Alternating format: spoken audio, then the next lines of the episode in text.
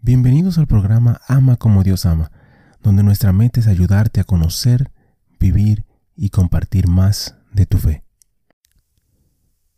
Ven Espíritu Santo, llena los corazones de tus fieles, enciende en ellos el fuego de tu amor. Envía tu Espíritu y todo será creado, y renovarás la faz de la tierra.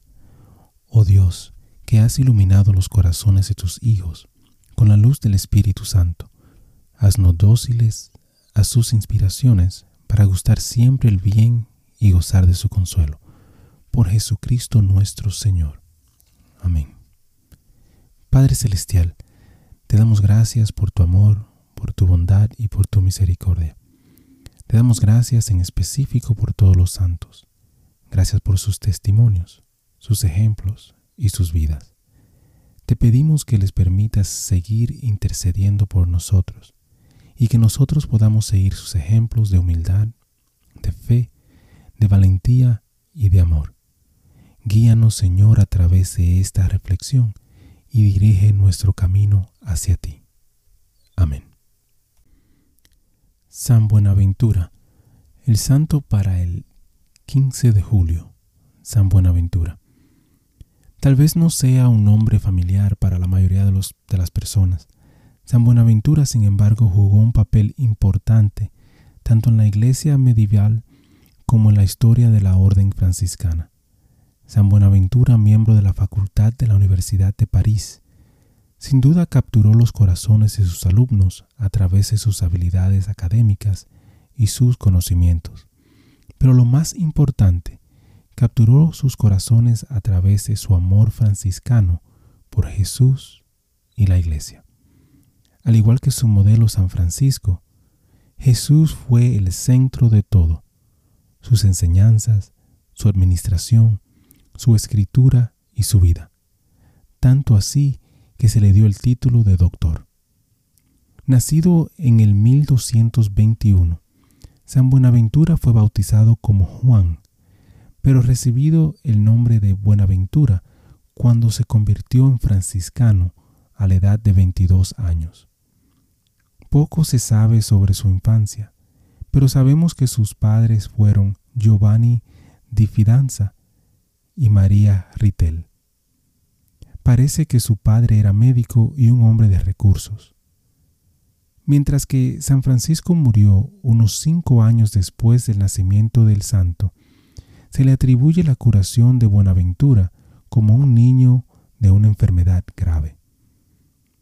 La carrera docente de San Buenaventura se detuvo cuando los frailes le eligieron para ser y servir como un ministro general.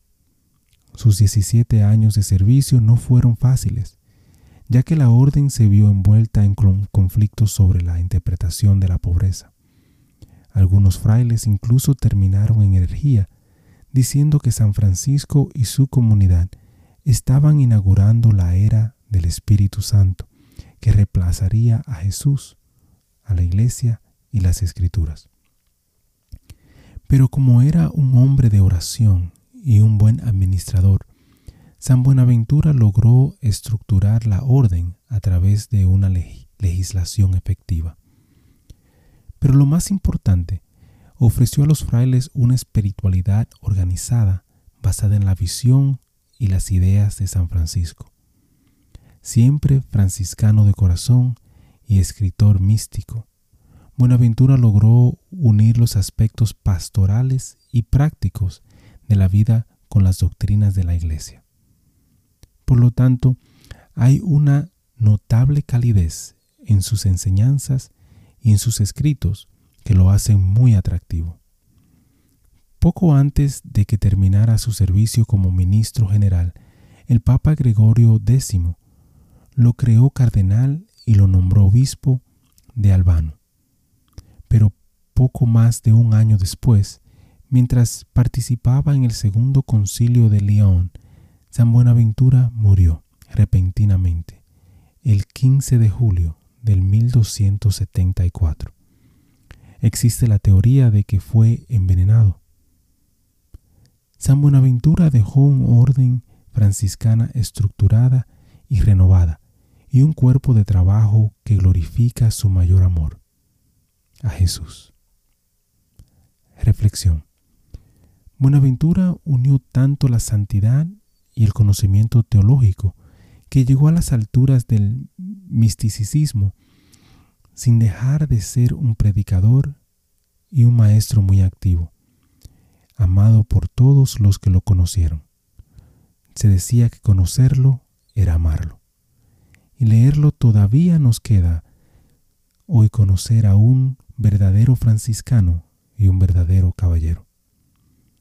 Hermano y hermana, te invito a hacer una oración por la unidad de la Iglesia y te invito a reflexionar o a pensar en cuál es tu mayor amor.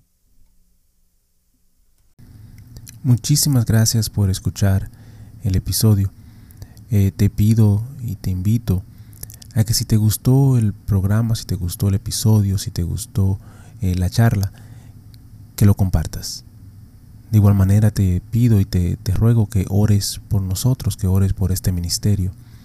Y que si te gusta también que puedas buscar en nuestra página, visita nuestra página amacomodiosama.com, nuevamente amacomodiosama.com, para encontrar artículos, canciones y oraciones, las cuales espero en Dios que te ayuden a conocer, a vivir y a compartir tu fe. Bendiciones, que Dios te acompañe hoy y siempre.